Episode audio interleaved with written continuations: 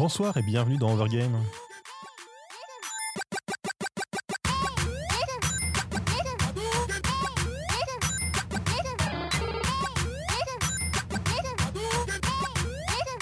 Bonsoir à toutes et à tous, vous êtes sur Cause Commune 93.1 FM à Paris et en Ile-de-France, sur cause-commune.fm.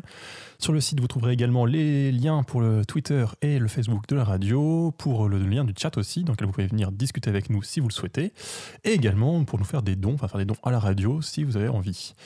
Donc on est sur Overgame, on est là jusqu'à 22h30 euh, comme tous les lundis soirs. Et ce soir, c'est un peu spécial puisque je suis malade. Vous avez donc une chance de m'entendre tousser pendant l'émission. Je m'en excuse d'avance. Je suis comme tous les lundis soirs avec Aurélie. Bonsoir Hervé.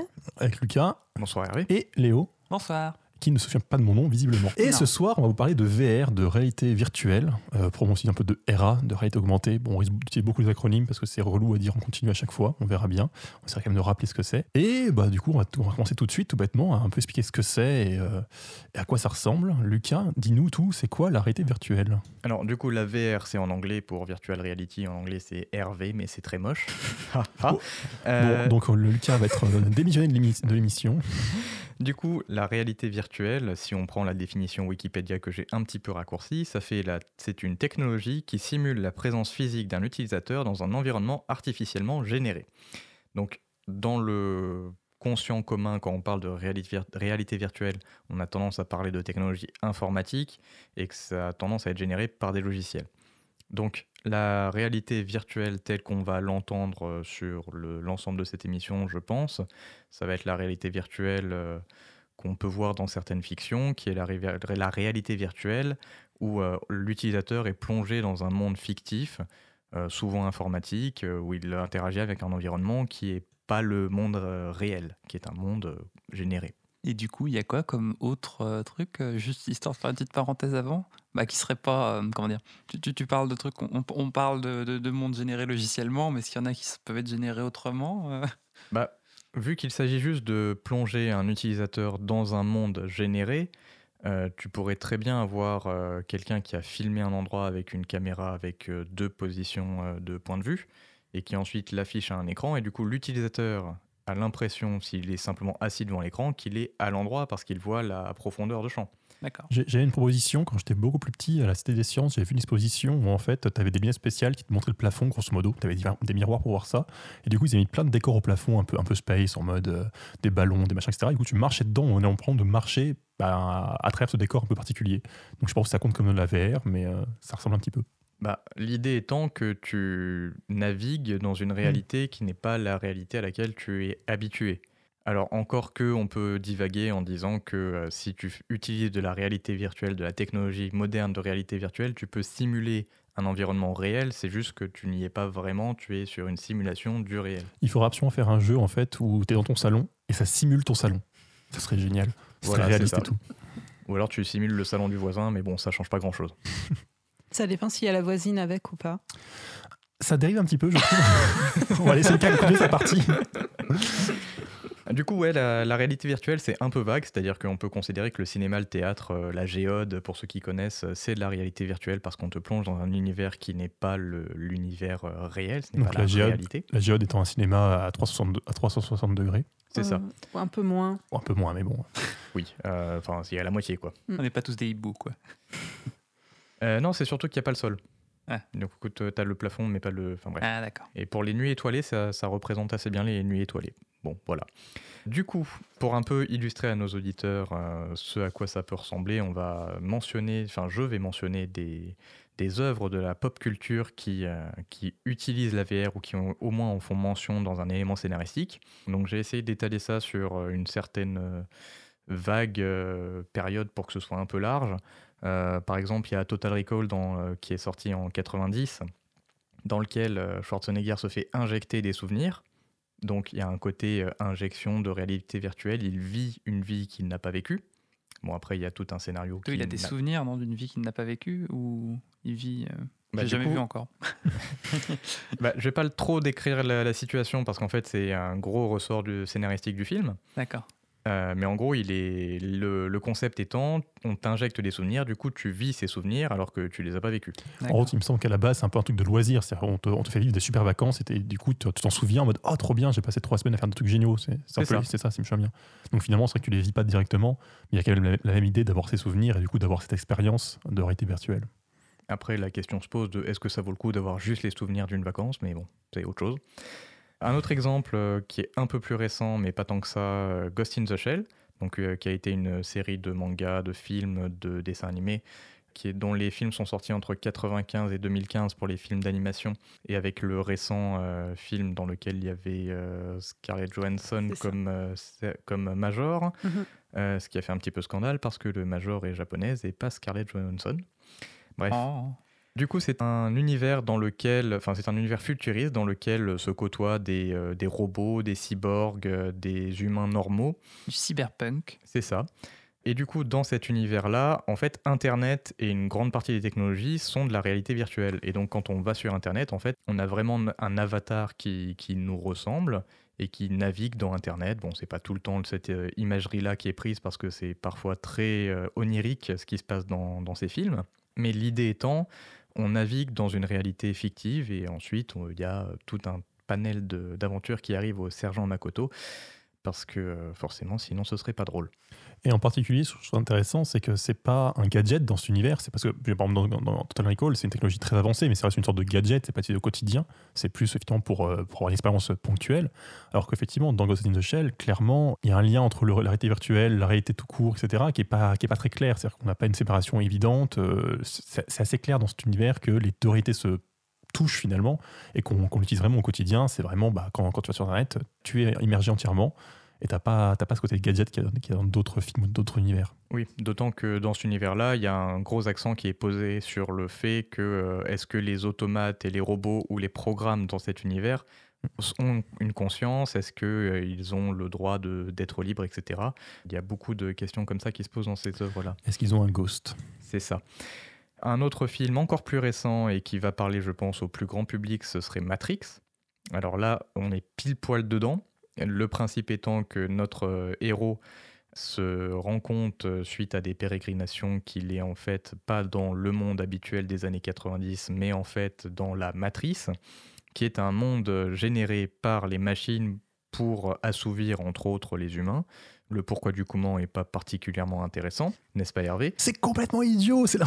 pas de spoiler.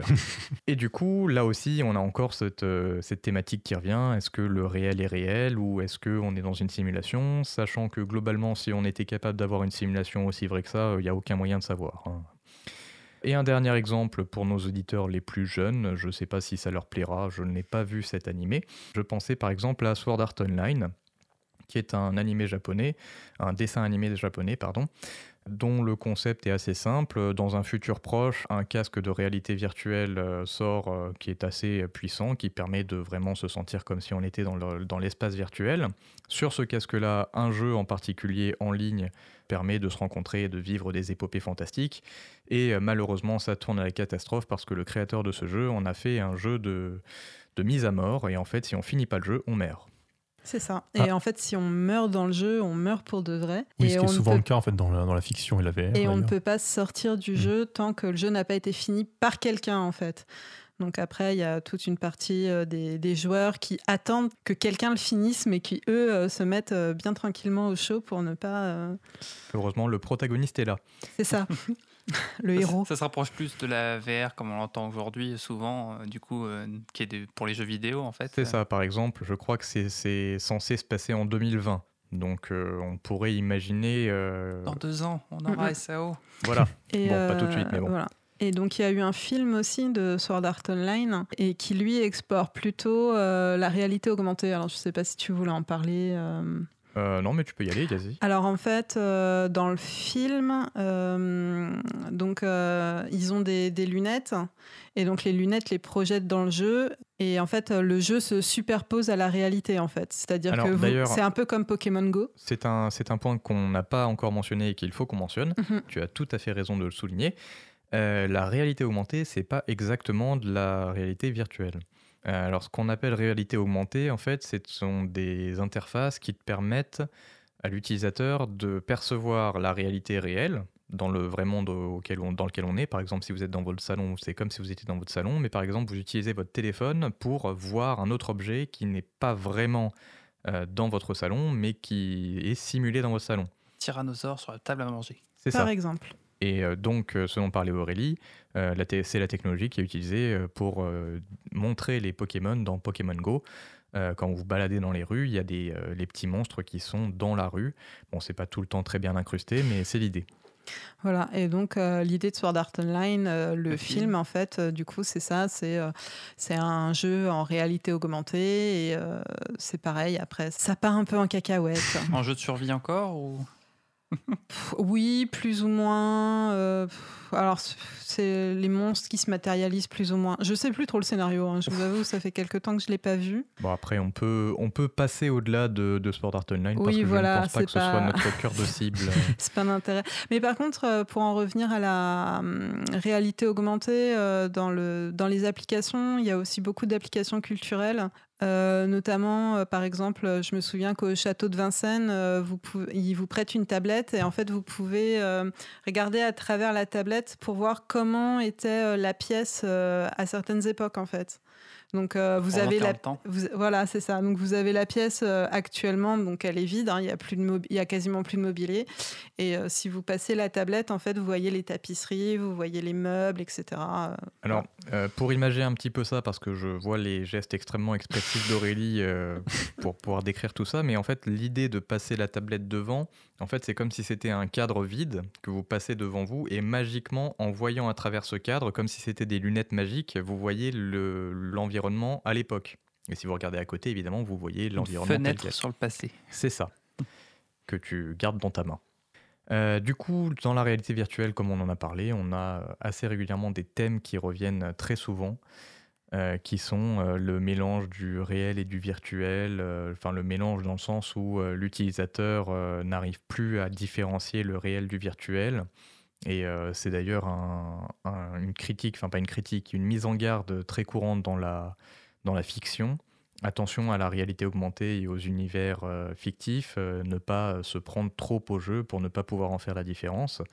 C'est le cas dans quasiment tous les exemples qu'on a donnés. Ghost in, the, Ghost in the Shell me paraît plus subtil ce- de ce côté-là. C'est-à-dire que je pense qu'il y a quand même des mises en garde de on peut s'y perdre, mais c'est beaucoup moins le côté de mon Dieu, bah forcément, ça va forcément être euh, catastrophique. Je trouve qu'il y a plus un côté, il y a des abus, mais c'est quand même intéressant et utile. Oui, trouve. effectivement, il est peut-être plus optimiste que Matrix n'est pas très optimiste Oui. sur ce qui se passe là-dedans.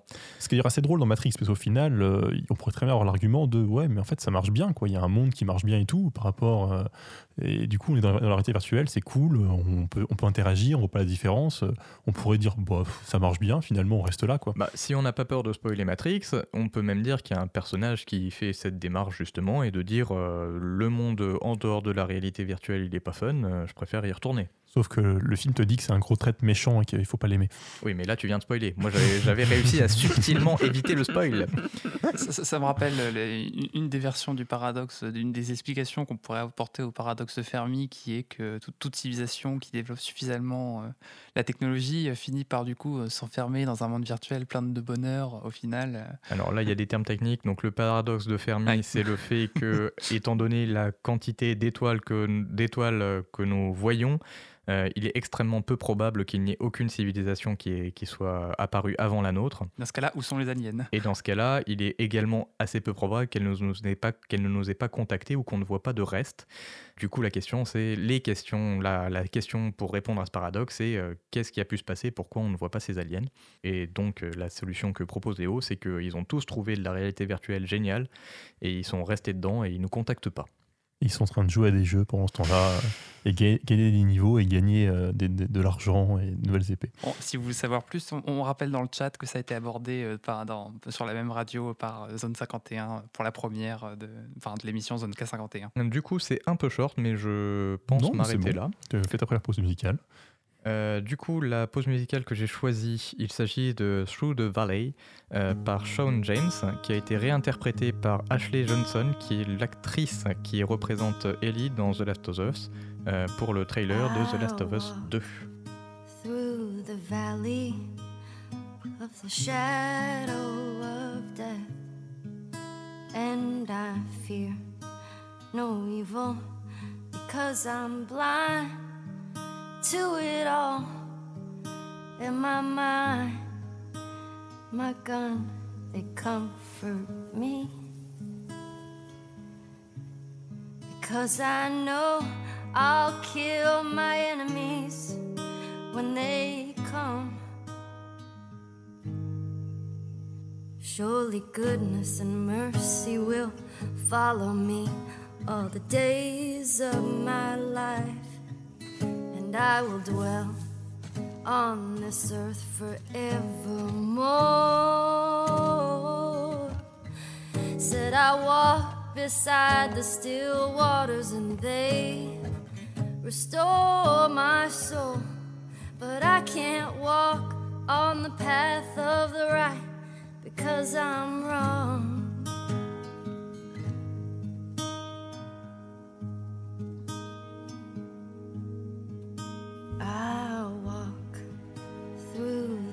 Valley of the shadow of death, and I fear no evil because I'm blind to it all in my mind. My gun, they comfort me because I know I'll kill my enemies when they Surely goodness and mercy will follow me all the days of my life, and I will dwell on this earth forevermore. Said I walk beside the still waters, and they restore my soul. But I can't walk on the path of the right. Et on continue cette émission donc d'Overgame. On vient d'écouter une musique de The Last of Us, je sais plus le trailer, blabla. Je répète le truc. Donc, le morceau, c'est Through the Valley euh, par euh, Sean James, interprété par Ashley Johnson. Et donc, euh, on parlait tout à l'heure d'émission Zone 51, donc on, précise, on précise, donc il parlait du paradoxe de, de Fermi dans la première émission, et donc c'est le premier vendredi du mois de 22h à minuit, si ça vous intéresse. Et donc, je ne sais plus du tout ce qu'on va dire en deuxième. Si, et voilà, je, pr- je reprends mon, mon conducteur. Donc, on va parler de matériel un peu historique, parce que la VR, c'est vrai que ça, fait un peu, ça a un peu explosé il y a quelques années, et on pense plutôt au matériel moderne, magnifique, etc. Mais Aurélie, spécialiste en histoire, Oui. va, nous, va nous reparler un peu de ce qui était fait avant. C'est plus vieux qu'on croit. Voilà. Euh, bon, je vais passer rapidement sur toutes les théories de pensée parce que la réalité virtuelle a été théorisée euh, bien avant qu'on puisse euh, la faire matériellement, en fait. Donc, je vais passer tous les concepts de autres, philosophie. ce qu'on racontait avant l'émission, c'est qu'on pense que Platon faisait de la réalité vir- virtuelle avec l'allégorie de la caverne. C'est ça, voilà. Mais je pense que sinon, on peut réinviter Marc pour qu'il il nous parlera ça très bien. Mais pour l'instant, on ne va pas en parler. Euh, au niveau livre, le premier livre qui a traité de la réalité virtuelle, c'était en 1935. C'était le Pygmalion Specta- Spectacles de Stanley Weinbaum. Et j'ai du mal aujourd'hui. Euh, donc, euh, qui était le premier livre à, vraiment traiter ce sujet. Donc, c'était de la science-fiction. Euh, en 1962, la première expérience euh, de réalité virtuelle avec euh, le Sensorama de Morten Heilig. Donc en fait, c'était une cabine qui projetait, qui projetait un film. Donc ça était un peu comme une, une borne d'arcade en fait, où euh, donc vous vous plongiez dans la borne. euh, vous avez, vous aviez euh, donc deux écrans pour qui vous montraient le film. Et en fait, la borne vous projetait des odeurs et, et vous faisait vibrer en fait. Voilà. Et donc c'était pour vous immerger plus dans le film. Donc c'était l'une des premières tentatives. Euh, donc l'une des premières tentatives de réalité virtuelle. Euh, en 1968 euh, a été développé aux États-Unis le casque HMD. Donc pour le coup, qui lui était plus de la réalité virtuelle telle qu'on le conçoit actuellement, ou qui était euh, asservi au mouvement du visage. C'est-à-dire quand vous tourniez le visage, ça, faisait tourner, ça faisait tourner ce que vous voyiez à l'écran en fait, euh, qui était euh, qui était très fil de fer. Hein. C'était pas de la haute technologie. Tu, sais qui- enfin, comment le mouvement ou pas? Euh, non, j'ai pas, j'ai pas creusé plus que ça. Euh, alors par contre, le casque était si lourd, donc c'était une énorme machinerie. Le casque était si lourd qu'en fait, il était suspendu au plafond parce que vous pouviez pas le porter en fait euh, juste à votre tête. Et donc, euh, ce casque a été sur- surnommé l'épée de Damoclès. Il y a eu des morts dessus ou euh, un, câble qui s'est détaché malencontreusement L'histoire ne le dit pas, voilà. Certains équipements modernes sont un peu du même genre, ceci dit. En 1982, donc euh, encore euh, une application militaire, donc c'était le casque VC VCASS, euh, surnommé aussi le Darth Vader parce qu'il ressemblait un peu au casque Darth Vader dans euh, Star Wars. Euh, donc c'était des lunettes euh, pour euh, faire du, hum, de la- du- c'était un simulateur de vol en fait. Donc c'était des lunettes que vous mettiez et puis vous étiez aux commandes d'un d'un avion et euh, vous deviez poser votre avion en fait. euh, voilà. Les gens en fil d'affaires aussi? Non, je pense que c'est des films ou des choses comme. Je pense que c'était des filmés en fait. C'était. Ça répondait euh, aux si tu impulsions avec que tu truc, faisais. euh, boum. voilà, c'est ça. C'était à mon avis c'était plus un simulateur euh, de jeu, enfin comme un jeu vidéo en fait. C'était un jeu vidéo qui, qui était projeté dans des lunettes. D'accord. En 1985, euh, le Data Gloves, qui était euh, donc euh, là pour le coup, donc c'était un, un gant qui permettait de manipuler des objets virtuels à distance. Voilà, donc c'était un gant avec des capteurs et vous pouviez manipuler des objets qui étaient sur l'écran. Ça marchait bien Je À pense mon pas, je pense non. pas qu'on qu'on en ait eu de toute façon. Donc, euh, Non, je peux pas vous dire. Par contre, en, quatre- en 1989, il y a eu le Power Glove sur Ah. la NES. On commence avec les choses intéressantes, qui était donc avec des capteurs de mouvement pour le coup, pareil, et donc euh, où vous étiez censé pouvoir jouer à tous les jeux de la NES euh, avec euh, votre super gant. Donc euh, sur le gant, vous aviez une espèce d'énorme calculette qui vous permettait en fait de taper le code du jeu pour que le jeu, pour que en fait, euh, il fallait rentrer le code euh, parce qu'à chaque jeu correspondait des mouvements différents du bras. Par exemple, vous aviez un jeu où il fallait euh, lever le bras pour euh, sauter, où il y avait un autre jeu pour avancer, il fallait faire des mouvements avec la main, etc. Et ça ne marchait pas. Et on payait combien pour. euh, Ah, j'ai pas pris le prix du Plover Glove, mais ça devait pas être donné. Euh, Je crois que j'ai vu 100 dollars, ce 100 qui à l'époque est, est plus cher que, que maintenant. Mm, mm. Euh, mais euh, enfin, vous pouvez aller voir. euh, Il y a des il y a des vidéos euh, sur internet euh, où vous voyez à quel point ça ne marche vraiment pas. Et à la fin, en fait, les gens. En fait, euh, il y a donc sur le Power Glove, euh, il y avait aussi des contrôles. Et donc à la fin, les gens utilisaient le Power Glove comme une manette. hein. C'est encore Moins ce qui pratique. marche le mieux, en fait, que d'essayer de faire de, Du coup- du coup, de faire fonctionner le capteur de mouvement. Du coup, là, là, on passe sur des trucs grand public plutôt que des. Oui, là, Ouais. c'est grand public. Là, pour le coup, le Power Glove a été. euh, Oui, parce que mine de rien, si on compare avec les matériels modernes, avec 100 euros, on n'a pas une, un casque de réalité virtuelle. mm, mm. Oui, Ce qui est marrant, c'est que le Power Glove, il me semble, qu'à l'époque, il y avait plein de pubs et plein de- Oui. d'efforts Nintendo pour rendre Oui. ça cool. Oui, oui. Il Entre était même passé euh, dans un film. C'est ça, je pense, euh, donc avec le film donc, The Wizard, Vidéo Kid, l'enfant génial, je crois en français, où ils ont fait tous les efforts possibles pour rendre ça cool. Il y a un, un autre personnage d'en- d'enfant un peu badass qui l'a et tout, ce qui est d'ailleurs avec du recul. Enfin, c'est terrible à voir maintenant. C'est, vous voyez ça, vous vous dites non, mais pourquoi on achèterait ce truc? Mais c'est vrai qu'il y a eu des efforts énormes pour faire- vendre ce produit qui n'était pas terrible quand même. On demande dans le chat si. Violette nous demande dans le chat si V- est-ce que c'est vraiment de la VR au final de juste simuler sa main? Bah, c'est plus de la réalité augmentée à ce niveau, mais euh, c'est un- c'est une interface en tout cas avec euh, le côté virtuel. Une interface plus ça. immersive Pouvoir, euh, pour interagir avec des objets directement, euh, non pas par une manette, mais par un- des mouvements de ton bras, c'est déjà un début de VR. En tout cas, c'était la promesse. Après, dans les faits, ça n'a pas accompli Oui. la promesse, mais euh, dans l'idée, s'il était possible de- de- d'attraper un objet à l'écran et de le manipuler réellement avec des retours, euh, comme le font certains gants euh, modernes, euh, ce, serait, ce serait intéressant. Mais bon, c'était pas le cas. Mm, mm. Dans, dans la même période, il y avait des simulations de pilotage de robots martiens par réalité virtuelle développées par la NASA. Mais du coup, ça, ça devait coûter quand même beaucoup plus cher et je pense que ça marchait mieux. hein. voilà. En 1993, alors je pense que ça ne va parler à aucun d'entre vous, mais moi je m'en souviens. Cléo, la speakerine virtuelle de Canal+, dans Nulle part ailleurs. Ok. J'ai j'ai peut-être une vague idée, mais je suis pas sûr que ce soit ça. C'était la télé, c'est ça? Et donc euh, oui, c'était euh, c'était donc pendant l'émission à côté des hum, à côté donc euh, des présentateurs euh, en chair et en os, il y avait une avec les nichons à l'air, oui effectivement, Euh, il y avait une une speakerine euh, virtuelle donc qui était euh, habillée euh, de façon très courte et euh, très moulante et donc qui s'appelait Cléo et qui racontait des choses hautement peu intéressantes, voilà, et qui était très mal animée. Euh, moi, j'ai toujours trouvé horrible hein, cette speakerine, euh, voilà. Mais euh, oui, ça, ça, ça me rappelle mon enfance. C'était de la réalité augmentée intégrée à la télévision. C'est-à-dire qu'il y avait un ça. plateau réel et à côté un personnage virtuel qui, qui était rajouté par-dessus. C'est ça. Mm, mm. Donc la même année, en 1993, donc là on va commencer les choses sérieuses. Sega annonce la sortie du Sega VR. Donc des lunettes de réalité virtuelle qui étaient prévues pour l'automne 1993 à 200 dollars. Euh, ils avaient annoncé des écrans LCD, ils avaient annoncé la stéréo, euh, ils avaient annoncé plein de trucs. Et ce n'est jamais sorti. Jamais, jamais, jamais, jamais. Le projet a été abandonné euh, dès 1994.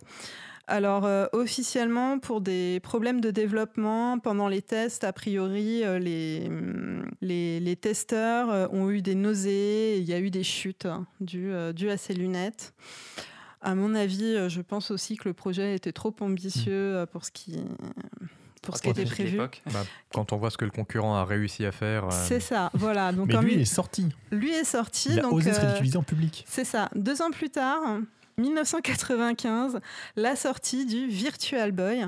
Donc le Virtual Boy, c'était une console 32 bits de Nintendo qui est sortie euh, entre la Super Nintendo et la Nintendo 64. Et donc à la base, euh, ça devait être des lunettes de réalité virtuelle. Et euh, peut-être que Nintendo a été échaudé par Sega parce que à la fin, c'était plus des lunettes, c'était comment dire Hum, En fait, si c'était des lunettes, mais qui étaient posées sur un trépied.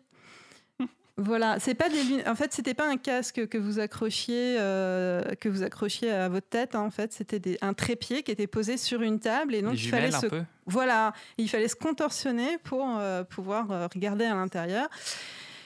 Ça te paraît pas hyper pratique comme ça hein? Non, ça ne paraît, c'est- pas du tout pratique. Et euh, l'image était en noir et rouge. et c'était Noir et pas rouge? très beau. Oui, c'était en noir et rouge. Oh, si, quand- enfin, Non. c'est- C'était du noir et rouge, quoi.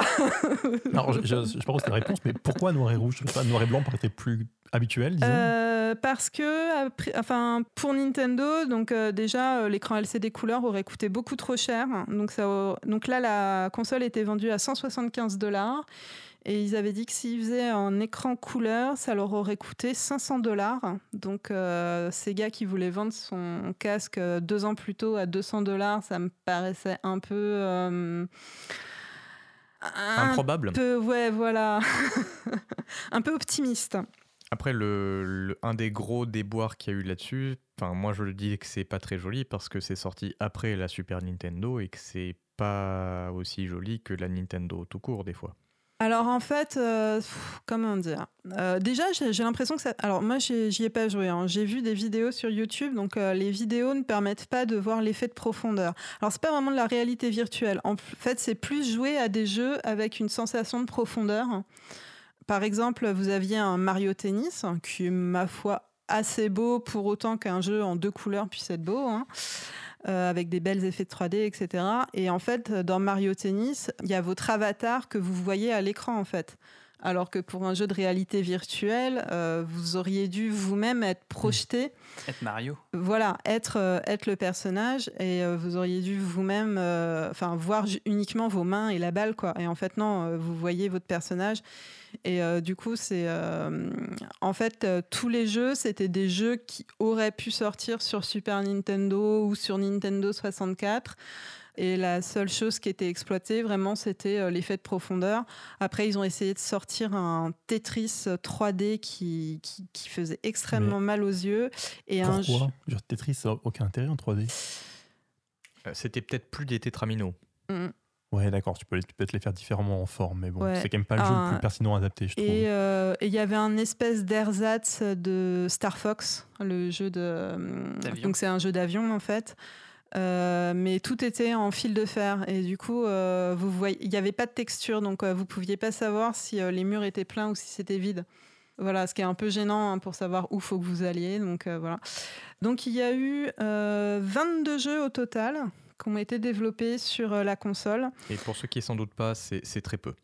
mais à l'époque, parce que à l'époque, il y a aussi moins de jeux en général, j'imagine. C'est moins, ah. que, moins que ce qui sortait en une année sur la NES. Mm. D'accord, ouais. Non, non, c'est extrêmement peu. 22 euh, jeux qui sont sortis au Japon et je crois qu'il y en a 14 qui sont sortis aux États-Unis. Euh, je suis même pas sûr que la console soit sortie en Europe. Donc euh, Nintendo prévoyait 3 millions d'unités écoulées la première année et ils en ont écoulé 770 000 exemplaires. Et euh, ils ont arrêté euh, la commercialisation un an après l'avoir, euh, un an après le lancement. 770 000 exemplaires, c'est pas si mal que ça en fait. Ouais, enfin c'est un tiers aussi qu'ils espéraient quoi, moins d'un tiers. Mm. Oui, mais pour un pour une. Je pense que c'est la hype du premier jour. Tout le monde l'a acheté le premier jour. et euh, Waouh, c'est de la 3D, c'est trop bien. C'est vrai que le... La campagne marketing était assez impressionnante. C'est pareil, hein, la campagne marketing euh, pour le casque euh, virtuel de, de, Sega, là, ils avaient des pleines pages dans les journaux spécialisés. Ils avaient fait une conf à l'ancêtre de l'eCube, donc c'était le CES, le Consumer Entertainment Show, je crois, de l'époque, en 93. enfin, on en parlait partout. Hein. La, la réalité virtuelle c'était vraiment au cœur du sujet. Et après, on n'en a plus parlé pendant. il y a eu un, long passage à vide. En, même temps, le fait qu'il y ait de la, donc de la hype, je ne sais même pas comment dire ça en français, de, de, une, attente, une, attente démesurée euh, sur des produits de réalité virtuelle, j'ai l'impression que c'est quelque chose d'assez classique en fait dans la VR. Enfin, j'ai l'impression que même récemment, alors c'est peut-être moins démesuré parce que les produits qu'on a maintenant sont meilleurs, mais euh, il y avait aussi un peu ce côté de waouh, on va faire comme dans Matrix. Et au final, oui, c'est cool, mais c'est pas non plus, on n'est pas encore là. Quoi. Bah, on n'en est pas encore au point où on t'injecte euh, les 25 programmes d'arts martiaux dans le bras et c'est bon, tu peux euh, faire le. Du kung fu. Voilà, c'est ça. Donc, pour finir rapidement, il est quelle heure? Non, en fait, tu as 3 minutes encore, tranquillement. En 2010 est sorti le Kinect qui a fait 10 euh, millions d'exemplaires. Donc le Kinect, c'était euh, un dispositif sur la Xbox 360 euh, qui, donc c'était un capteur un peu comme le Power Glove en fait, sauf que ça captait l'ensemble de votre corps et que ça marchait. Gros changement. Voilà. Et donc ça a fait re-rentrer dans les, dans les, dans les esprits, oui, et, et, dans les chaumières en fait cette idée de vouloir s'immerger dans un monde virtuel. Il y a par exemple Fable qui était sorti en même temps, donc qui était un jeu d'aventure. Et euh, on vous disait que bah, vous pouviez marcher avec le Kinect et ça faisait marcher le, personnage principal. C'est pas genre super relou? Si, mais en fait, il te le vendait comme euh, un moyen de vous immerger complètement dans. Puis ça, ça allait peut-être de pair avec la Wii qui euh, suggérait à tous ses utilisateurs mm. de si tu veux donner un coup d'épée, balance ta manette comme si c'était une épée et ça marchera très bien. Bon, dans les faits, c'est pas tout à fait comme ça, mais bon. Donc le Kinect a très bien fonctionné. Microsoft a arrêté euh, les ventes du Kinect en 2017.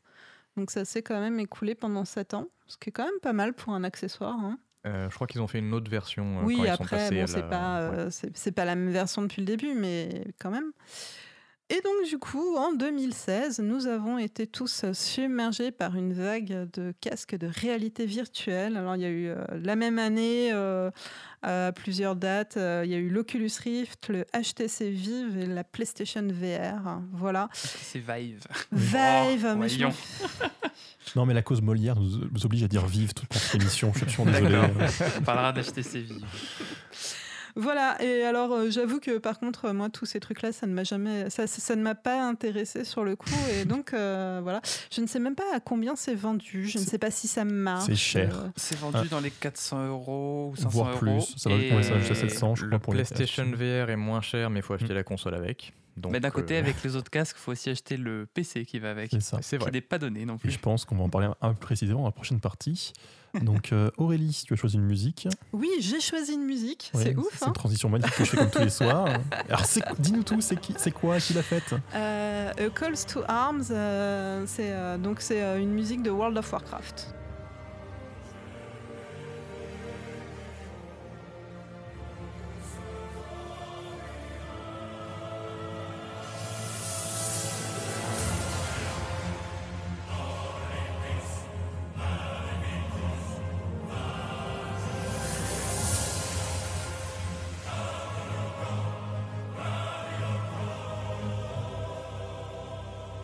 Cause commune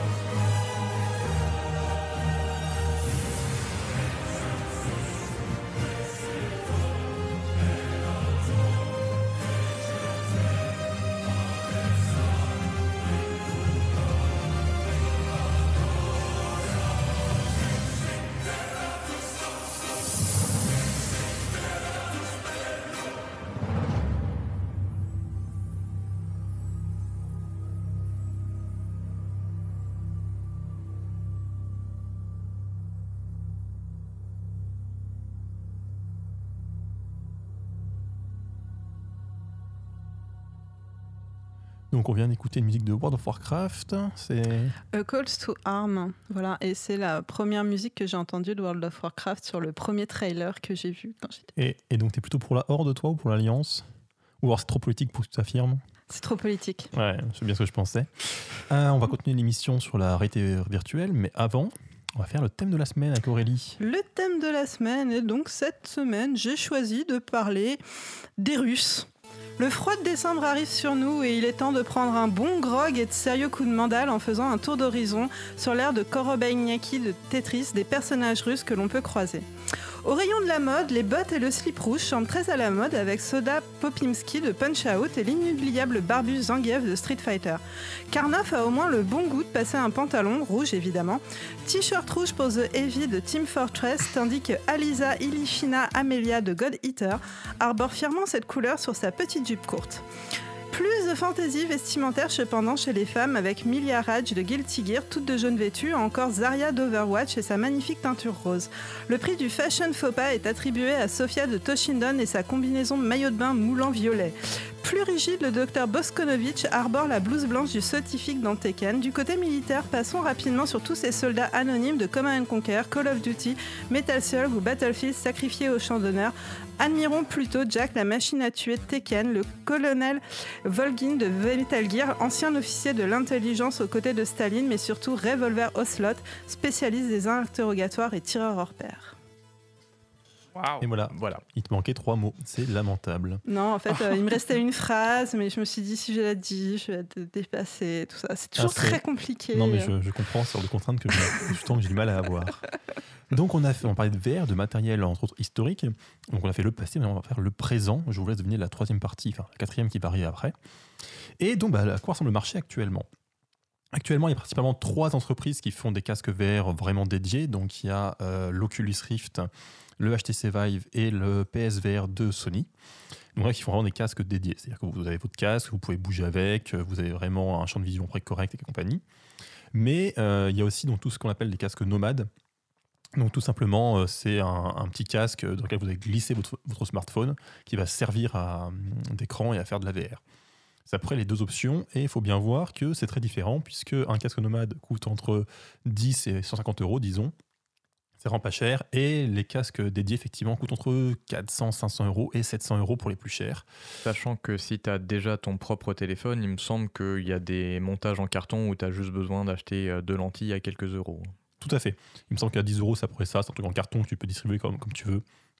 Il y a un magazine, euh, d'ailleurs, je crois, anglais qui avait fait ça, qui avait en- envoyé euh, à tous ses, hum, tous ses clients un, un- un petit, une petite pochette. euh, Ah, un- un truc. c'est donc ça qu'on m'a offert lors d'une pr- d'un- l'avant-première d'un film. hein. J'ai reçu un truc comme C'est ça. assez crédible, oui.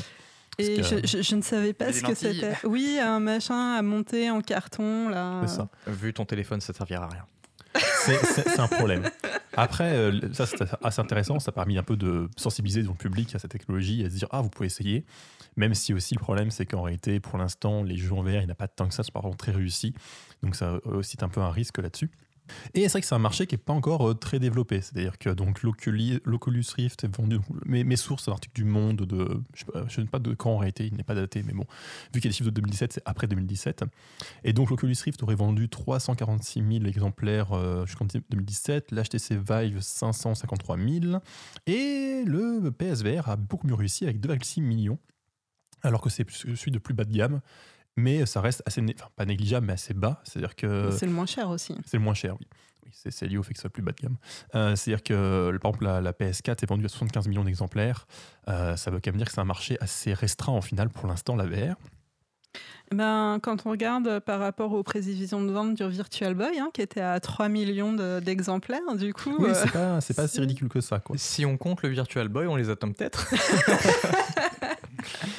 Et, euh, et du coup, effectivement, un des problèmes pour l'instant de cette technologie, c'est que bah, ça- encore euh, donc assez, ça débute, donc ça coûte cher, encore parce que non seulement il faut payer le casque, mais il faut avoir un ordinateur derrière qui tourne assez bien, parce que bah, quand il faut simuler un environnement 3D assez réaliste pour être, pour être agréable et euh, pouvoir bouger en direct dedans, mais assez fluide, euh, c'est vrai que ça demande quand même un ordinateur qui n'est pas dégueulasse à côté.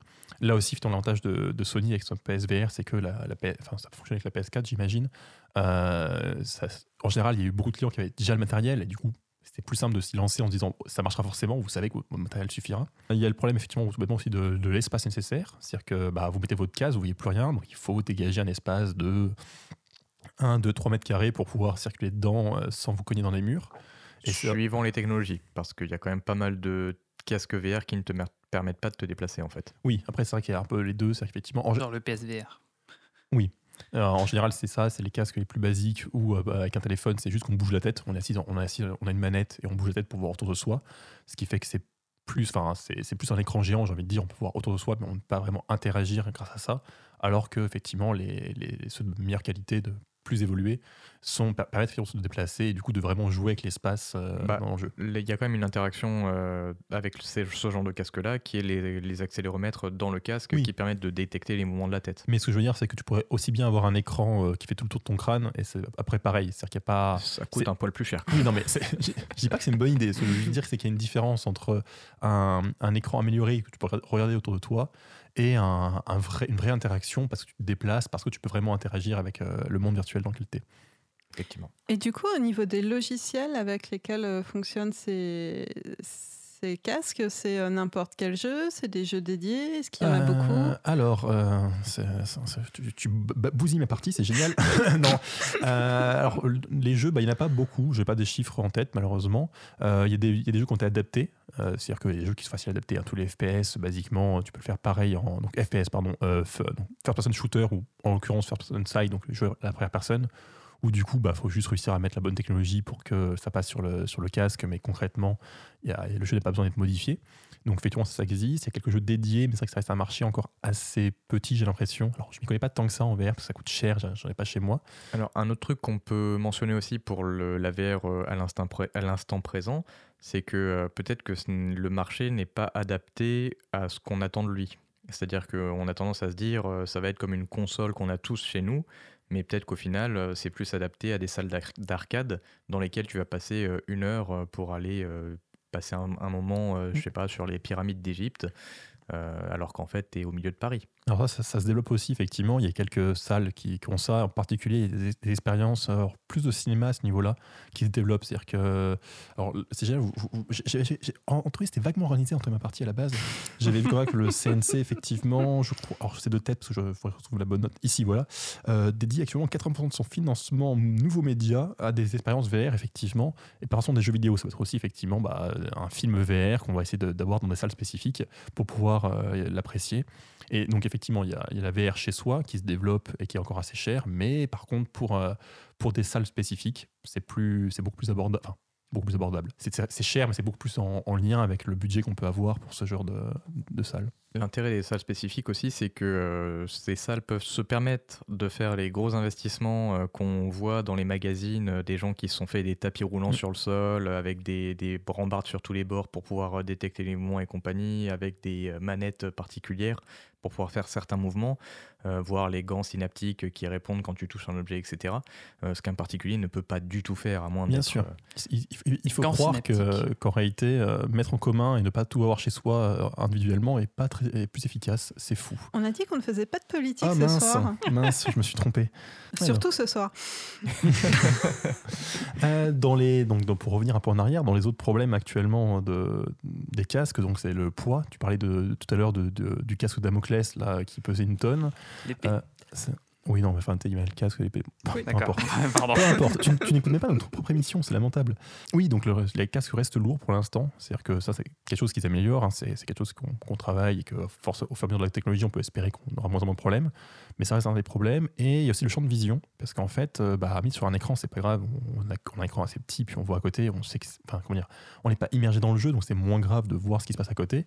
Mais en fait, la vision d'un humain est assez large au final. Et ça coûte assez cher de faire des écrans assez grands pour. euh, pour avoir toute la vision vraiment in- in- incluse. Et encore une fois, j'ai pas pu tester personnellement, mais c'est vrai que visuellement, ça pose un peu problème. Et entre autres, les, problèmes de migraine et de, enfin, de, de vomissement et compagnie, de malaise, viennent aussi de là. Même si ça, pareil, ça pourra se résoudre au fur et à mesure, mais c'est quand même un des problèmes. Alors, il me semble que les histoires de vomissement et, euh, et compagnie, c'est souvent lié à un décalage en ce La que- latence, entre ce que ouais. tu Mm. vois et ce à quoi ton cerveau s'attend. Ça, c'est- C'est-à-dire ça a que été si, corrigé. si tu tournes ta tête rapidement et que tu vois les- le paysage se défiler lentement, euh, là, tu peux avoir un malaise euh, qui se crée et qui te, te pousse à vomir. Oui, bah ça, c'est quelque chose qu'on voit même dans des jeux euh, normaux, entre guillemets. C'est-à-dire que, typiquement, un film passe à 24 FPS, parce que, euh, images par seconde, parce que bah, ça suffit à voir ce qui se passe. Alors qu'en général, dans un jeu vidéo, les joueurs les plus habitués, disons, voire les plus arrogants, euh, vont exiger du du 60 FPS, 60 images par seconde, parce qu'on va sentir la différence quand on bouge quelque chose et que ça réagit pas assez vite. C'est- pas facile à percevoir précisément, mais on sent que quelque chose ne va pas. Et donc, tant que sur un écran, ça va encore. Mais c'est vrai que si c'est sur un, un truc dans lequel on est totalement immergé, ça peut être beaucoup plus compliqué. Et donc tous ces problèmes effectivement du marché pour l'instant font que c'est pas encore si diffusé que ça. Bon, c'est pas non plus ridicule, hein, mais c'est vrai que ça, reste quelque chose d'un peu plus petit comme marché. En particulier, donc j'ai si j'ai trouvé quelques chiffres. Donc euh, Skyrim, donc euh, un jeu de 2011 à la base, hein, donc qui est adapté aussi en VR. D'ailleurs, c'est aussi un des problèmes, c'est qu'il y a beaucoup de grands jeux qui ont été adaptés en VR, ce qui est cool, mais ça manque parfois de jeux originaux. Donc aurait vendu, enfin aurait eu 2,2 millions de revenus sur les ventes VR. Fallout 4 a eu 4,7 millions de revenus sur les ventes en VR et par un jeu comme Call of Duty euh, World War 2 je crois a fait 1 milliard de revenus donc pour le coup pas en VR ce qui fait quand même que les projets actuels bon euh, je dis pas hein, de quelques millions c'est sympathique à avoir mais ça veut quand même dire que c'est pour l'instant des, des- des projets qui sont moins rentables et donc on peut moins enfin, on- on- les entreprises investissent moins dedans et prennent moins de risques font des jeux moins grands À noter également que ce sont des jeux qui, euh, qu'il est logique qu'il y ait du succès en VR parce que ce sont des jeux un petit peu euh, libres, bac à Mm. sable, euh, dans lequel le joueur est libre de se déplacer et dans un grand environnement avec beaucoup de choses sur, avec lesquelles interagir. Euh, c'est le genre de jeu où, euh, où on se dit euh, si je joue à ça, je peux m'amuser assez, assez longtemps. Oui, puisque la VR, le but est d'être immergé. C'est sûr que les, les jeux rétro en pixel art, ça marche pas très très bien en VR. Et c'est un peu, en général, c'est aussi la contrainte de ce type de jeu. Sur euh, aussi sur les questions, oui, tu voulais réagir? Non, Non je voulais pas réagir, enfin, parce que, quel- enfin, sauf si t'as quelque chose à dire. Oh, je non, c'est pas grave, c'est une autre partie. Mais euh, du coup, dans le chat, il y, a- y Steph qui nous parle de Super Hot, qui Oui. est un, jeu, euh, c'est vrai que bah, qui n'était pas sorti que sur VR, mais c'est vrai qu'il est très intéressant en VR parce que Mm. le, le jeu, là, pour le coup, il n'est pas vraiment forcément Donc, immersif parce pour, le, pour le décrire, c'est. bah, justement ce que j'allais faire. mais-. Ah, là, là. le, but du jeu, c'est de, de- de- bah, d'éliminer et d'esquiver des attaques d'adversaires euh, dans, dans- dans un jeu. Mais euh, en fait, euh, à partir du moment où tu bouges, tu fais avancer le temps. Voilà, le temps est figé en fait, et dès que tu bouges, euh, le temps avance. Donc du coup, euh, ça, ça, ça, ça, doit être très intéressant en VR parce que du coup, tu peux te déplacer beaucoup plus euh, précisément, on va dire, que qu'avec euh, tes, tes- tes- juste des directions droite-gauche, euh, avant-arrière, avec ton clavier ou ta souris ou ta manette, je ne sais pas. Et là, tu peux le faire en VR.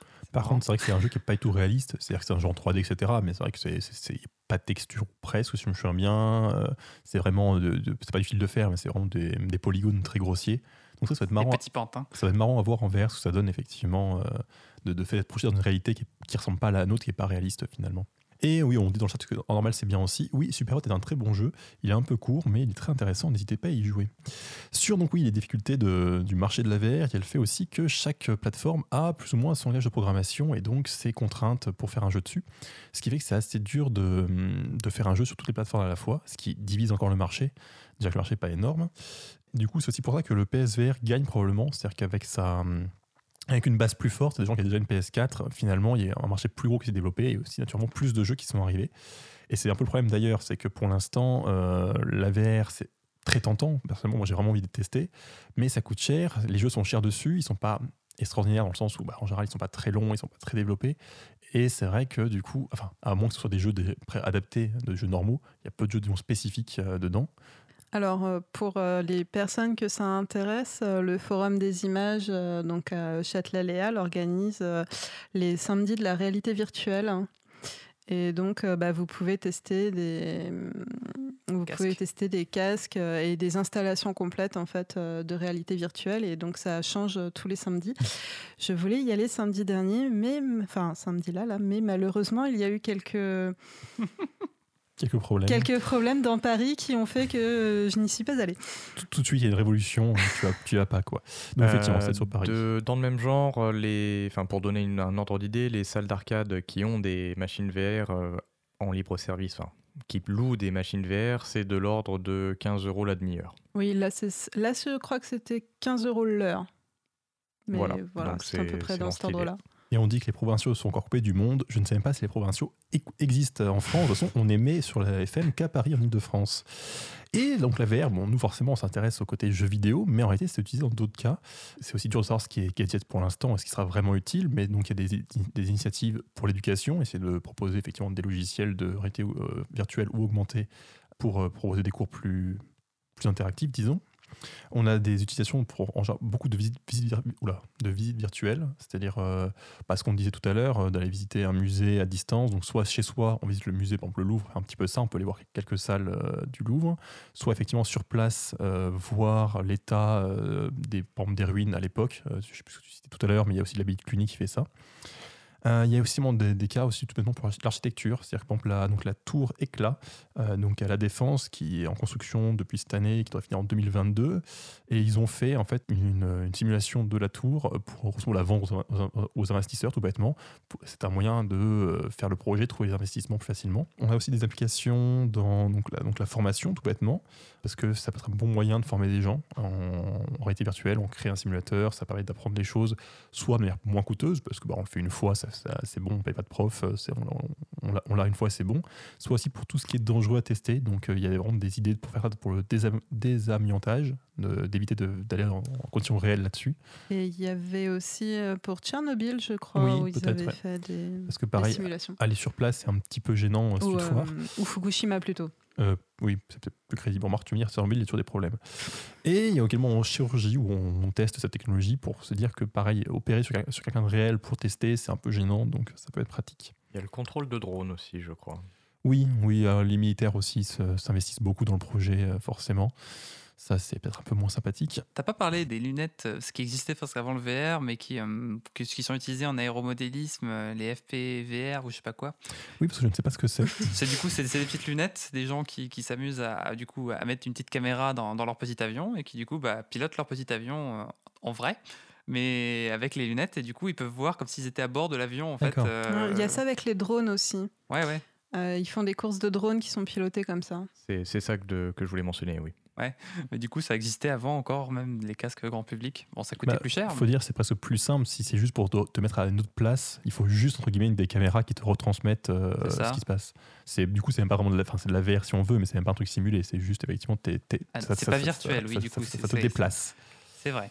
Euh, et on nous dit dans le chat, Steph nous dit dans le chat qu'il y a une formation des soins infirmiers à l'empathie du patient. Ben, voilà, ça me paraît un peu surprenant de, faire de, de former l'empathie euh, par la VR, mais admettons.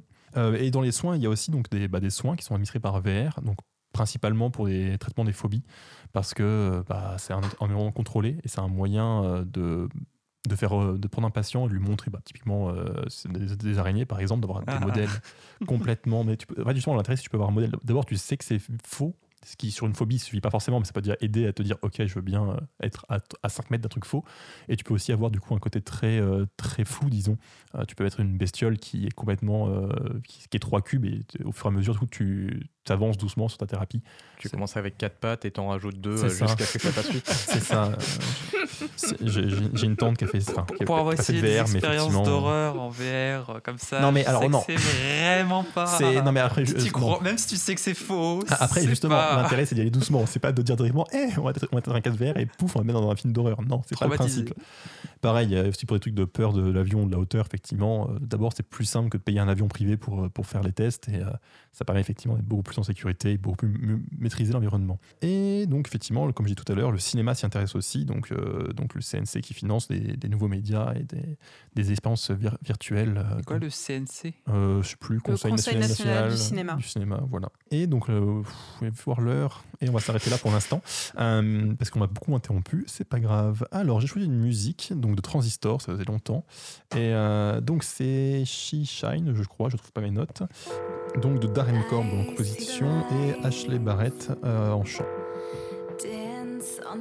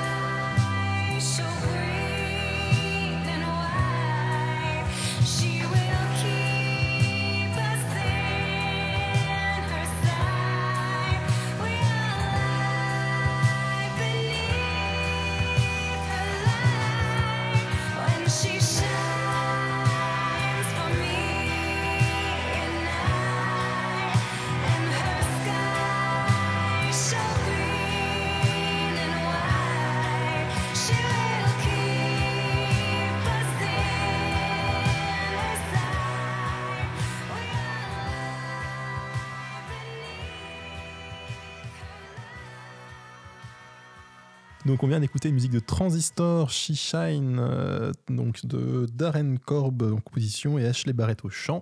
Et de toute façon, tous les jeux de Super, Super, oula, Super Giant Games sont géniaux, ont très belle, ont très belle musique. Allez voir. Et justement, leur dernier jeu est en préaccès et fort bientôt, allez voir à quoi ça ressemble. On continue cette émission sur la VR. Le futur. Sur le futur, oui, on a, on a fait le passé, le présent et donc le futur. Nous sommes des génies pour faire futur. des plans. On va parler du futur, mais futur plutôt proche en fait, hein, parce qu'au final, on a déjà parlé de la fiction un peu, hein, avec euh, SAO, tout ça, qui pourrait montrer un futur où Alors, je Euh, ne des- nous le souhaite pas. Ah, non, mais je veux dire un futur où, en gros, on n'aurait plus avoir besoin d'avoir de, de casque, d'avoir besoin de, de, de, de- de trucs, de gants sur les mains ou de. Ah, de- bah, de trucs. On pour les, les fictions que j'ai citées, euh, sur euh, Matrix, tu as besoin d'être branché sur une machine assez physiquement. Euh, sur l'Art Oui. Online, ils ont un casque.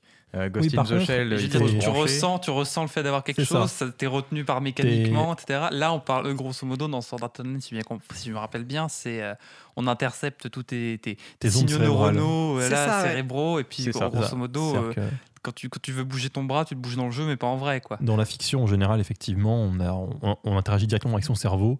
On n'a pas besoin de bouger, on n'a pas besoin de rien faire. On est juste euh, le cerveau est directement branché sur un jeu et on voit pas du tout pourquoi ça pourrait mal se passer. Franchement, il n'y a pas de souci. C'est vrai, j'ai toujours envie d'avoir des trucs branchés sur mon Bah cerveau. D'ailleurs, dans la fiction euh, et euh, dans les films relativement récents, il y avait celui euh, qui est sorti il n'y a pas longtemps avec. euh, Euh, Ready Oui. Player One? C'est ça. Tout à fait. Que je Où effectivement, les, les équipements qui sont présentés ressemblent assez fortement aux équipements modernes de réalité virtuelle et de réalité augmentée, où on a un casque de réalité, euh, le monsieur est accroché euh, au plafond et il a un- une combinaison qui lui permet de sentir ce qui se passe dans le jeu. D'accord. J'ai pas vu encore le film en fait, donc euh, je C'est vois pas un grand détail. chose. Euh, bah, du coup, on peut-être pas parler trop du, du futur futur comme ça, on peut parler du futur proche, hein, parce que Hervé nous a présenté bien le présent, et puis du coup, on pourra parler. Merci, merci. De quoi? Non, je te remercie de t'as dit que j'ai bien présenté, ça fait très Ah plaisir. bah oui. Mais euh, du coup, euh, ouais, c'est vrai qu'on on- on a des casques en développement. Là, par exemple, Hervé parlait du, du- des, des- des champs de vision qui étaient restreints. Il y, en a, il y en a beaucoup qui se développent, qui coûtaient très très cher, en fait, qui permettent de remplir les, les 180 degrés approximatifs du champ de vision humain. Donc, du coup, on pourrait, être, euh, on pourrait avoir le- le- le champ de vision rempli par, euh, par, par l'image, parce que pour, pour illustrer actuellement, comme, dit, euh, comme, comme disait Hervé, on, on a, dans tous les casques grand public aujourd'hui, ils sont tous euh, limités à, à 110 degrés Ouais. de survision. Pour vous donner un ordre d'idée, c'est comme si vous regardiez à travers un peu une, une fenêtre, mais pas très loin de vous, en fait. Visiblement, l'œil humain, c'est dans les 220 degrés. et effectivement, du coup, 110 degrés, c'est quand même. Enfin, c'est le plus important parce que c'est vraiment ce qu'on a devant, ce qu'on voit directement, mais on sent quand même qu'il manque quelque chose sur les côtés. Quoi. Voilà, c'est du coup, c'est vrai qu'on a une vision périphérique qui est vachement euh, sensible, même si on n'a pas l'impression. euh. Euh, pareillement, on aurait quoi Oui, euh, il y a, on, on parlait aussi du coup du fait qu'il fallait avoir des, des- des PC et tout ça qui étaient très chers. Mm. Pour, enfin, je parle encore pour les jeux vidéo qui du coup bah, rendaient le jeu très accessible. Il y a la, la, la, la- la boîte Oculus là, qui, qui a fait le- l'Oculus Rift qui bosse sur un, un casque qui, euh, un peu comme, euh, comme les casques qui, où, auxquels on doit mettre le téléphone dedans, qui bosse sur un casque où on n'a pas besoin de mettre de téléphone euh, dedans. Du coup, il y a déjà le téléphone dedans, on va dire grosso modo, et euh, tout est autonome en fait. C'est-à-dire qu'en gros, on a juste à asser le casque et on peut jouer déjà. Donc du coup, ça pourrait peut-être euh, Ah, En parlant d'autonomie d'ailleurs, euh, je suppose que. Enfin, est-ce que ça a une longue autonomie ces choses-là ou... Bah justement, vu qu'ils sont branchés actuellement, en fait, tu as un gros câble qui se traîne dans ton dos et ils sont branchés à la prise directement. D'accord. Donc c'est pour ça qu'on parle pas beaucoup, enfin on n'aime pas trop, il n'y a pas vraiment de degré de liberté en soi, on est vraiment rattaché. euh. Disons qu'il faut vraiment, si tu veux avoir un truc vraiment libre, vraiment bien l'installer avec un câble que tu suspends au plafond, euh, qui traîne derrière toi, tu vas te le prendre dans les pieds. C'est vrai que c'est forcément un peu compliqué. Donc, avoir des casques autonomes, effectivement, qui, qui se développent actuellement, serait un moyen d'avoir des casques. Mais du Mm, coup, mm. Mais après, il y a la Après, question de la, la, batterie. Question de l'autonomie, oui, là actuellement, euh, sur les, les petits casques qui sont en vente actuellement autonomes, euh, il y a le- l'Oculus Go. Et euh, c'est le seul qui me vient en tête. Euh, c'est vrai que niveau autonomie, on est sur, dépend de l'application encore une fois, mais euh, on est sur du 3 heures comme ça. C'est déjà pas mal quand on veut faire une session de jeu, mais euh, ça peut très vite réduire euh, si tu fais quelque chose de, un jeu très compliqué et intensif à l'écran. Sachant que quand tu parlais d'autonomie euh, du casque euh, tout à l'heure, tu parlais plutôt d'autonomie en termes de Durée de vie de la logiciel. batterie. Non, Non. quand tu parlais de- d'insérer le téléphone et que ce soit incorporé dans l'Oculus, Oui. euh, ce serait plutôt l'Oculus qui n'a pas besoin d'être branché à un PC. Alors oui, quand je parlais d'autonomie, oui, c'est en gros, je parlais qu'il n'a pas besoin justement, ouais, voilà. Mais sinon, on parle en général aussi d'autonomie quand on parle de durée de la vie oui, de la batterie. désolé, j'ai un peu dérivé la, la conversation. Donc, pour bien faire la différence pour nos auditeurs, il y a l'autonomie dans le sens où le casque est autonome et n'a pas besoin d'un ordinateur à côté. Et il y a l'autonomie dans le sens où on a branché la batterie pour la charger et elle a une certaine autonomie. Mm, mm. Donc, c'est deux autonomies différentes et euh, potentiellement, on peut avoir les deux. Voilà. Après, je sais pas, on peut aussi discuter après de ce que nous on attend en fait. Parce que c'est Alors, vrai que. un truc qu'on n'a pas mentionné et qui peut être intéressant au niveau des technologies d'ailleurs, c'est euh, point de vue santé.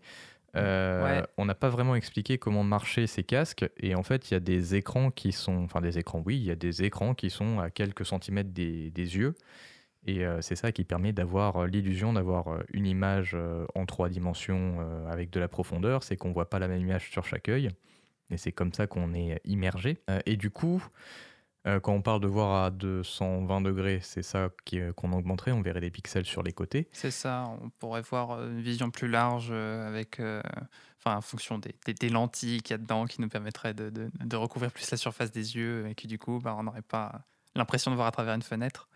Et On- euh, est-ce qu'il y aura aussi des améliorations, enfin tu n'es peut-être pas au courant, mais euh, dans le futur, des améliorations au niveau santé? Parce qu'il y a quand même euh, actuellement des gens qui supportent assez mal la réalité virtuelle. Bah, euh, ça, euh, bah, ça a déjà été corrigé pour pas mal de gens. Après, il y en a qui ne supportent pas du coup euh, tout simplement la, la- la réalité virtuelle parce que bah, c'est pas, ça leur donne des vertiges, des trucs comme ça, parce que ça peut faire peur des fois les jeux, euh, tout simplement. Et ils ont peur euh, du coup de faire une grande montagne russe euh, totalement imaginaire.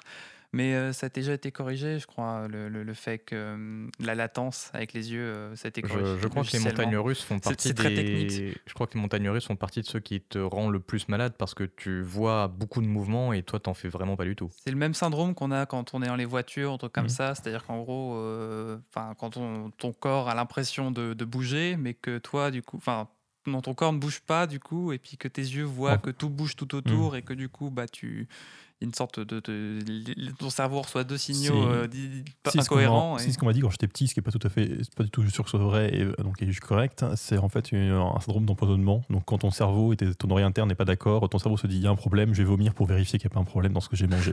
Ah oui, C'est toujours ce qu'on m'a raconté, je sais pas si c'est vrai. Ah, bah, je sais pas. J'ai entendu la même histoire. Donc c'est bon, on a deux sources, c'est donc la vérité vraie. Même si c'est pas vrai, c'est crédible. Bienvenue sur BFM. Pardon, on crache sur les collègues. Excusez-nous. Euh, Oui, mais sur, la- sur la VR, on peut aussi discuter de ce qu'on attend. C'est vrai que moi, personnellement, ce qui m'embête avec la VR, c'est que, bon, bah, comme je disais euh, dans ma partie, en fait, le marché n'est pas encore très développé. Et du coup, ça fait un investissement qui est encore assez euh, significatif pour un nombre de jeux assez réduit.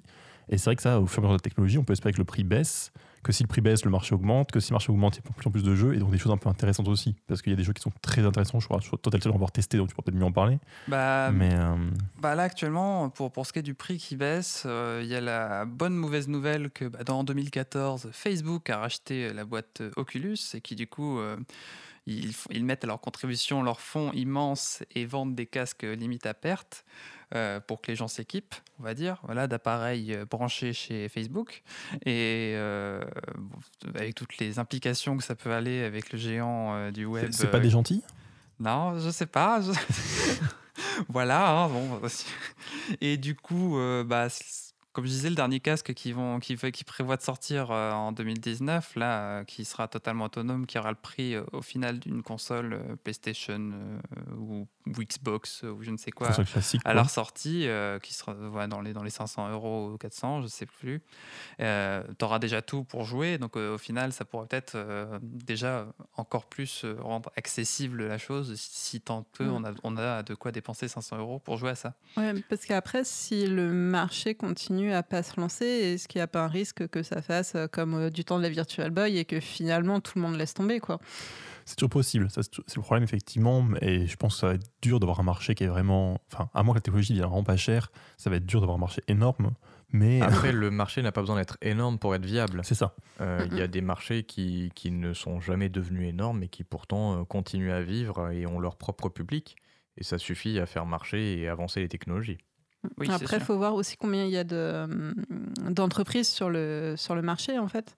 Donc là, pour l'instant, il y a quoi? Il y a Ocu- Il y a Oculus. trois, donc là il y a, le, donc, il y a Sony avec le. Enfin, donc, il y a les trois principales, je dirais, tu me corrigeras pour les autres. Il y a donc Sony avec le PSVR, euh, le HTC avec HTC Vive et Oculus donc de Facebook maintenant. Alors, on a aussi une initiative qui s'appelle OSVR, qui veulent développer des casques et des standards libres autour de ça, qui est, euh, qui est un peu financé par l'entreprise Razer. On a aussi euh, Pimax, qui développe leur propre casque, une entreprise chinoise qui développe leur propre casque et qui sont les premiers à introduire un casque euh, peu cher, on va dire, avec un très très grand champ de vision, comme je te parlais tout à l'heure, avec euh, 200 degrés de champ de vision. Pour euh, la modique somme de 600 euros, le casque seulement. Ouah, facile. seulement. Euh, Qu'est-ce qu'il y avait d'autre? Bah Après, il y a toutes les boîtes qui proposent euh, simplement de mettre leur téléphone dans une boîte en carton. Euh, ça, il y en a partout, euh, des copies euh, chinoises euh, Après vendues, aussi, sous tous les euh, noms de marques, euh, ça existe. Alors après aussi, ça fait beaucoup de concurrence. Que s'ils arrivaient aussi à avoir un, au moins des jeux en commun, c'est aussi un des problèmes que j'ai cité tout à l'heure, c'est que la, la plupart des systèmes pour l'instant ont des spécificités qu'il faut gérer euh, quand on crée le jeu. Si on arrivait effectivement à avoir des systèmes beaucoup plus euh, communs, bah, un peu comme sur le PC actuellement, si on pouvait dire bah voilà c'est un casque PC, vous le branchez sur un PC et ça, tous les jeux tournent dessus, ça permettrait aussi d'avoir plus de jeux, une plus grande bibliothèque. Alors, euh, on, on pose dans la question dans le chat, euh, qu'est-ce qui est open source dans le OSVR Euh, bah, C'est pas, c'est les, c'est les pilotes, ouais, mais aussi le matériel. En fait, on pourrait théoriquement le monter soi-même. hein. Le matériel est aussi. C'est-à-dire euh, qu'il n'y a pas de brevet posé dessus, tu as le droit de le construire. Et actuellement, euh, justement, Razer, comme, comme je disais, euh, eux, ils, ils ont pris les- les- le matériel comme ils demandaient et ils le produisent, euh, le development kit, euh, on va dire, qui permet de développer avec euh, les standards qu'ils ont fait. Euh, mais du coup, comme disait Hervé, euh, euh, il y a- quand même des initiatives de la part des, géants pour standardiser les choses. Euh, ils- régulièrement, ils se concertent et actuellement, bah, ils, partagent quand même, même si le matériel n'est pas ouvert comme peut l'être ah, l'OSVR, euh, on peut dorénavant presque, enfin tous les, tous les jeux sont compatibles avec les autres casques. Même si bien évidemment certains euh, tentent d'acheter des exclusivités, euh, tout comme sur les consoles aujourd'hui euh, à chaque fois, Et donc, pour ça- qu'on achète chez eux et pas chez les autres. Parce que Ce serait même- un moyen, parce que moi j'ai tendance à réfléchir plutôt en tant que joueur, c'est vrai que c'est un moyen pour moi d'avoir plus de jeux, parce que c'est vrai que si j'investis dans un matériel, j'ai envie de pouvoir le rentabiliser un minimum derrière. Si j'ai que trois jeux qui m'ont coûté une fortune, c'est pas très rentable. Après, Après- suivant la qualité du casque, ça peut aussi te servir simplement d'écran. Euh, je crois savoir qu'il y a Netflix sur je ne sais plus quel casque, euh, et en fait, tu vois dans ton casque comme si tu voyais Hmm. ta télé. Ouais. Enfin, en gros, ça te permet de, de, de- de, grosso modo avoir une, un, un- un- un cinéma chez toi, quoi, en fait. Tu peux être dans ton canapé, tu as une petite télé, bah, Après, tu mets un casque si- de réalité virtuelle et bah, tu as un grand C'est écran. c'est pas un peu lourd d'avoir un casque juste pour ça, quoi. Bah, il y en a des très légers, comme je te disais, dans les derniers qui sont sortis, c'est quand même sur la tête, mais euh, c'est vrai que ça se fait beaucoup plus oublier qu'avant, pour les avoir testés euh, à peu près tous, là. Bon, le défaut, c'est que tu peux pas le partager avec euh, quelqu'un assis à côté de toi. C'est sûr, mais quand tu es tout seul dans le train, c'est toujours sympa de pouvoir avoir, voir peut-être une salle de cinéma sur ta place de train. Je me baladerai pas dans le train avec, euh, avec mes lunettes. Ah, tu réalité balades pas, t'es tu ne, assise. tu, ne vois, tu ne vois plus les autres. C'est génial. Je veux dire, bon, c'est un bon casque qui isole aussi l'audio, c'est bon, quoi. Ça me, paraît, ça me paraît un bon argument. Il faudrait faire des pubs pour les introvertis, en fait. Ça me paraît un bon plan. Bah justement, c'est aussi euh, ce qu'on pourrait se dire aussi pour, qui pourrait limiter les, les- les casques à se développer, c'est que bah, au final, on se retrouve, euh, contrairement à un jeu vidéo euh, normal, on va dire, où on peut euh, être devant la, la console avec son écran et jouer à plusieurs. Là, même si on veut jouer à plusieurs à un jeu vidéo, on est tous totalement isolés en fait des autres. On peut pas, euh, on est vraiment dans le jeu, donc forcément, il faut que le jeu, il, il faut vraiment qu'il fasse en sorte qu'on puisse partager l'expérience avec les autres. C'est-à-dire que pour éviter les accidents, même si tu joues au même jeu en même temps, il vaut mieux être séparé dans Bien plusieurs sûr. salles. Puisqu'on Ah, voit pas la réalité, quoi. Ah oui, non, je parlais pas forcément pour les risques comme ça, je pensais juste sur les risques, euh, enfin pour l'isolement en fait, tout simplement, parce que si jamais euh, tu voulais jouer, enfin de temps en temps partager un jeu avec quelqu'un, euh, c'est vrai que là du coup, tu es forcé d'avoir le casque pour jouer avec les autres. euh. Mais comme les jeux Nintendo où il faut acheter la console. enfin, Oui, sauf que là, donc, même, quand, même pour des jeux solo où tu joues seul, il y a toujours moyen d'avoir des gens derrière toi qui voient ce que tu fais, d'interagir, de discuter, etc. C'est vrai que comme tu vois pas tes camarades, euh, eux, ils vont juste. Alors, ça peut être très drôle à regarder, je pense. Tu vois la personne faire un peu l'idiot en, en bougeant n'importe comment. Mais c'est vrai que c'est un peu moins convivial, même s'il y a des jeux multi, hein, c'est pas non plus un jeu qui isole complètement. Il y a des jeux en VR qui, qui permettent de jouer à plusieurs. Mais c'est sûr que comme on remplace la réalité par le jeu, on peut plus trop euh, montrer des choses aux autres, on peut plus trop euh, interagir. Alors après, il y a quand même des, des- des réseaux sociaux actuellement, on va dire, en VR et tout, Mm. où on peut euh, totalement, notamment, euh, bien évidemment, Facebook qui s'est ramené et qui propose plein de choses pour partager avec tes amis sur Facebook euh, des parties de, de dames à l'autre bout du monde ou jouer au tennis, j'en sais rien. et on, peut, on, peut, on peut incarner des personnages virtuels et se rendre dans des lieux publics et puis parler avec d'autres gens, quoi. Et ouais, bah, du coup, est-ce qu'on va finir peut-être dans un moment donné une, un- une petite matrix comme ça où chacun est dans son coin et tout euh, Après, on en est encore loin, même, même si c'est vrai que quand on voit que c'est Facebook qui fait certains trucs et quelques images qu'on a eues, que visuellement, ça ça ressemblait beaucoup, même si pour l'instant, c'était pas non plus la peine d'être trop parano. Est-ce que tu ne proposes pas ta musique? Alors, bah, C'est un ordre, en fait. Ah oui. oui, chef. Alors, euh, c'est Raise Up the Light, euh, bah, qui, a été, euh, bah, qui a été faite par, euh, ah, par Riot Games pour League of Legends, encore Yeah. une fois. Keep it simple. Drop a rock into the water, watch it ripple. Tides turn quick, just keep your head on a swivel. Competition getting stiff, I'm here to make you wiggle. You know me, surround your whole town, make you yell siege. All star, homie, this the king's speech. You can lock it down, we gon' still preach. Boy, preach. Who's next in line? Can you make that?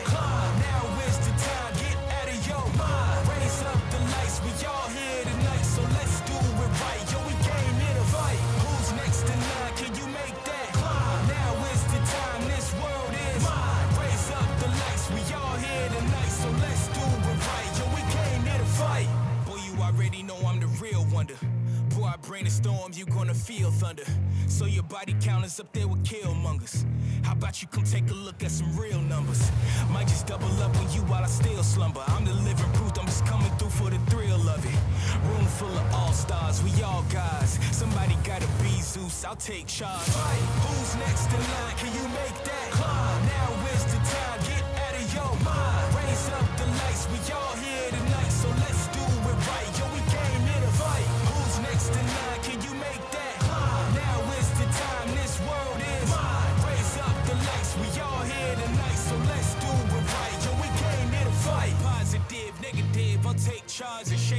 Shake remain great while I pay homage. They always said that pressure can make diamonds, so keep climbing all the way up, that's where you'll find me.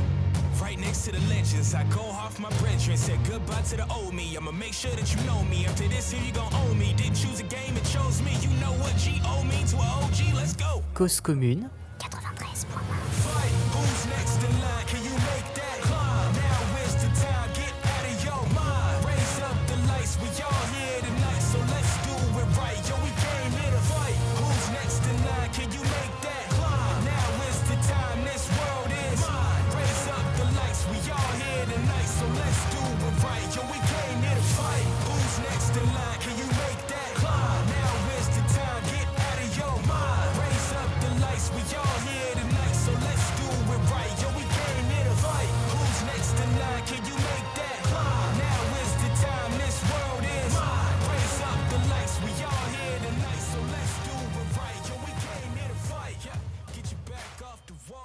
arrive donc à la fin de l'émission. On vient d'écouter une musique de Riot Games. Ça, c'était Rise Up the Light. Euh, J'ai oublié de préciser que c'était fait en collaboration avec euh, The Siege. euh, et c'était pour l'occasion des All-Stars 2018 de League of Legends.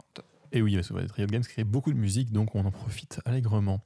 Et donc on va, on arriver à la conclusion de cette émission. Et en fait, il y a, bon, ça veut dire c'est un petit peu au pourri que j'ai envie de faire, parce qu'il y a plein de petits détails euh, qu'on peut préciser et qui sont amusants. D'abord, on va parler de VR, de réalité virtuelle. Et donc, bah, déjà, mon premier point qui m'amuse beaucoup, c'est Assassin's Creed. Pour ceux qui ne connaissent pas Assassin's Creed, c'est donc un jeu d'un réalisme scientifique démesuré, où euh, l'idée c'est que chaque, chaque être humain a une mémoire d'ADN qui vient de son ancêtre, et donc euh, on peut euh, simuler la vie d'un ancêtre à travers ça.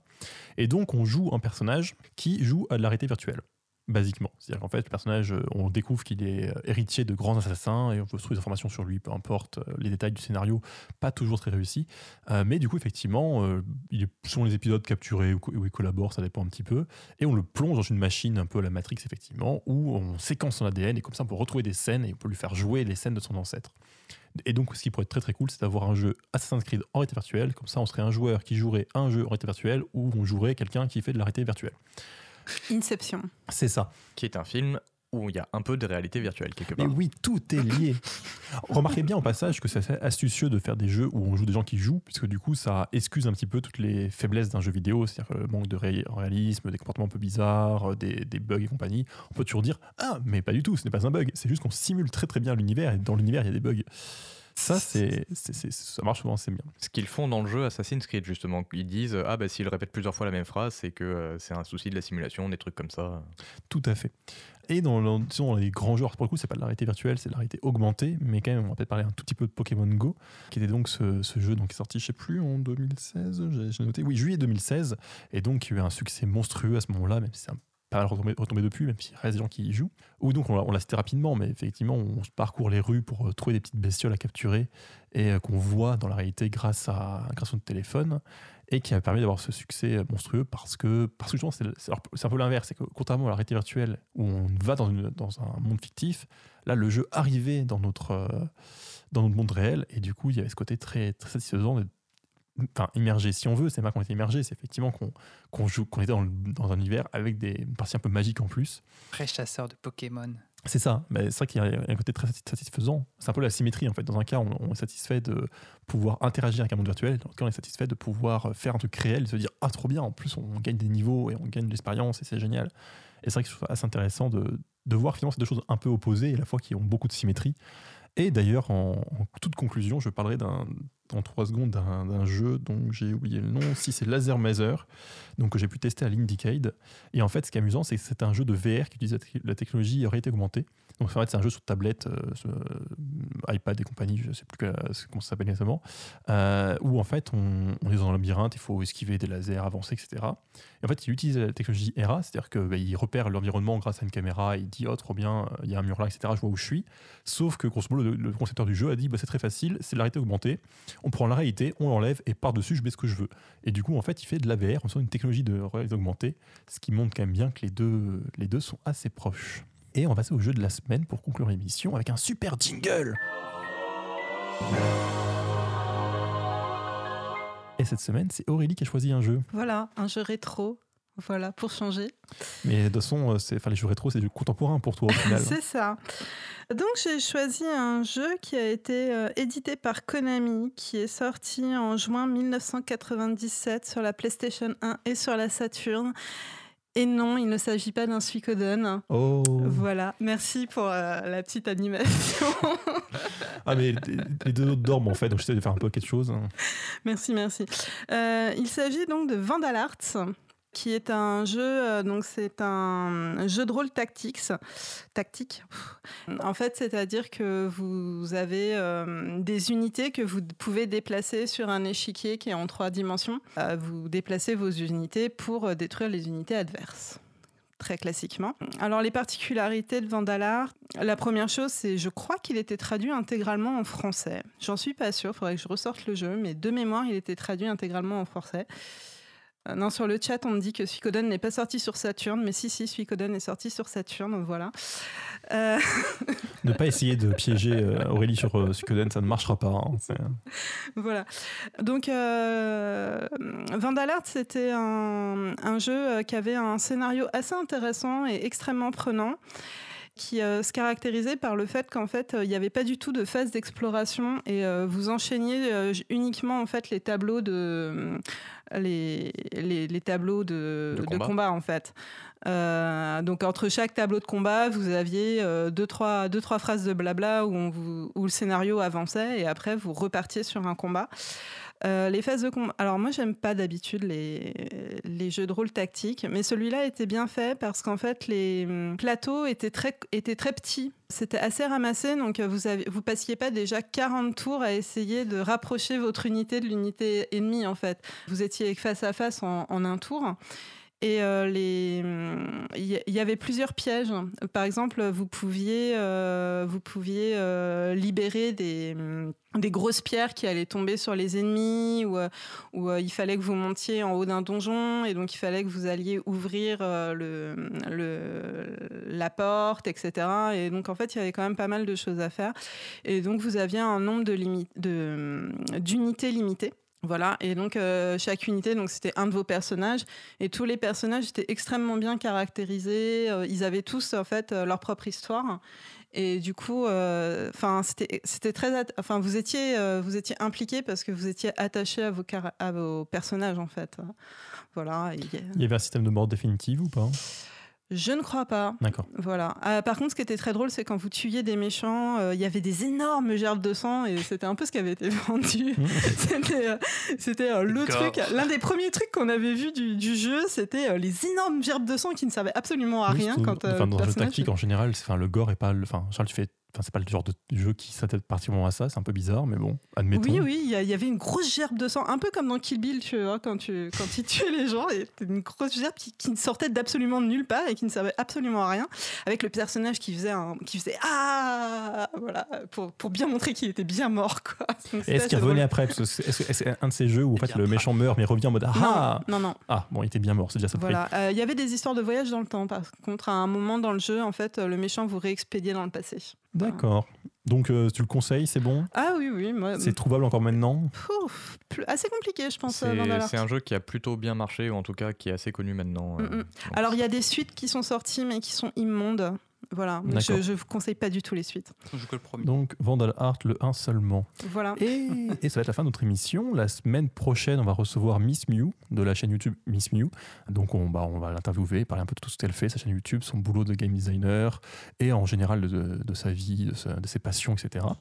Et, et, et je sais plus ce qu'il faut que je dise en fin d'émission. dire au tu revoir à tout le je- monde. ouais, il faut que je dise au revoir à tout le monde. Donc, au revoir tout le monde. Euh, merci d'avoir suivi cette émission. On, bah, on revient l'année prochaine, donc à la même heure, 21h. Euh, merci à mon équipe également. Donc Aurélie, Lucas, qui fait également la régie en doublon, enfin en doublon, double boulot, et Léo. Coucou. Voilà, qui dit coucou. Et merci également bah, donc à Florence, Quentin et Joachim qui nous a fourni la musique de fin qu'on va écouter tout de suite. Bonsoir à tous. Bonsoir.